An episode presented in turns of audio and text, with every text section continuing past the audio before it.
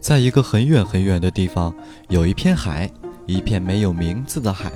在这片海里住着一群鲸鱼，其中有一只很特别的鲸鱼，它长得大大的，说话也很好听。可是它不爱说话，为了不跟其他鲸鱼说话，它总是躲得远远的。只有自己一个人的时候，才会自言自语几句。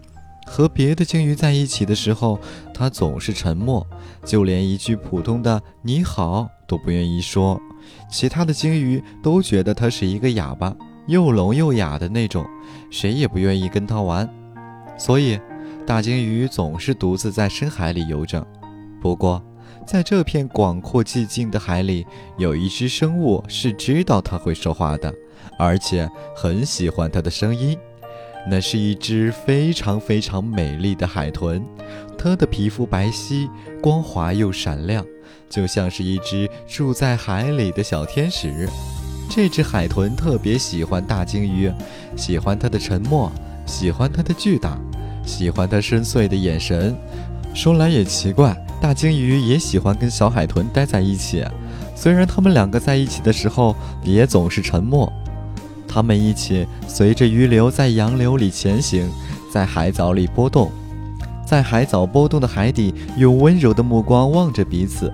日复一日，时间一长，鲸鱼可能害怕小海豚无聊，开始努力学习，用它那有磁性的声音给身边的海豚讲故事，只讲给他一个人听，给他讲远方的大陆上的小兔子、小猪的故事，尽管他们不知道小兔子是长什么样子。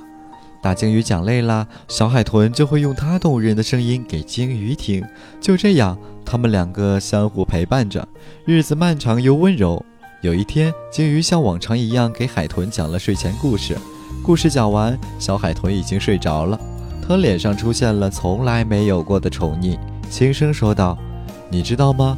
今天是我们认识的第一个一百天，以后还会有很多很多个一百天。”我会每天认认真真的给你讲故事，会认认真真的喜欢你，会认认真真的保护你。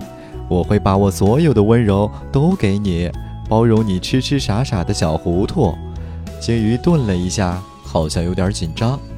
如果我有什么做错了，你可以斥责我，教训我，怎么样都可以，但千万不要不理我，也不要独自生气不开心。我的世界只有你，有了你。我才不会再孤独。说完，用他巨大的身体把小海豚遮挡了起来，让它免受寒冷的洋流。他没有看到的是，小海豚原本熟睡的嘴脸微微一笑：“大傻瓜。”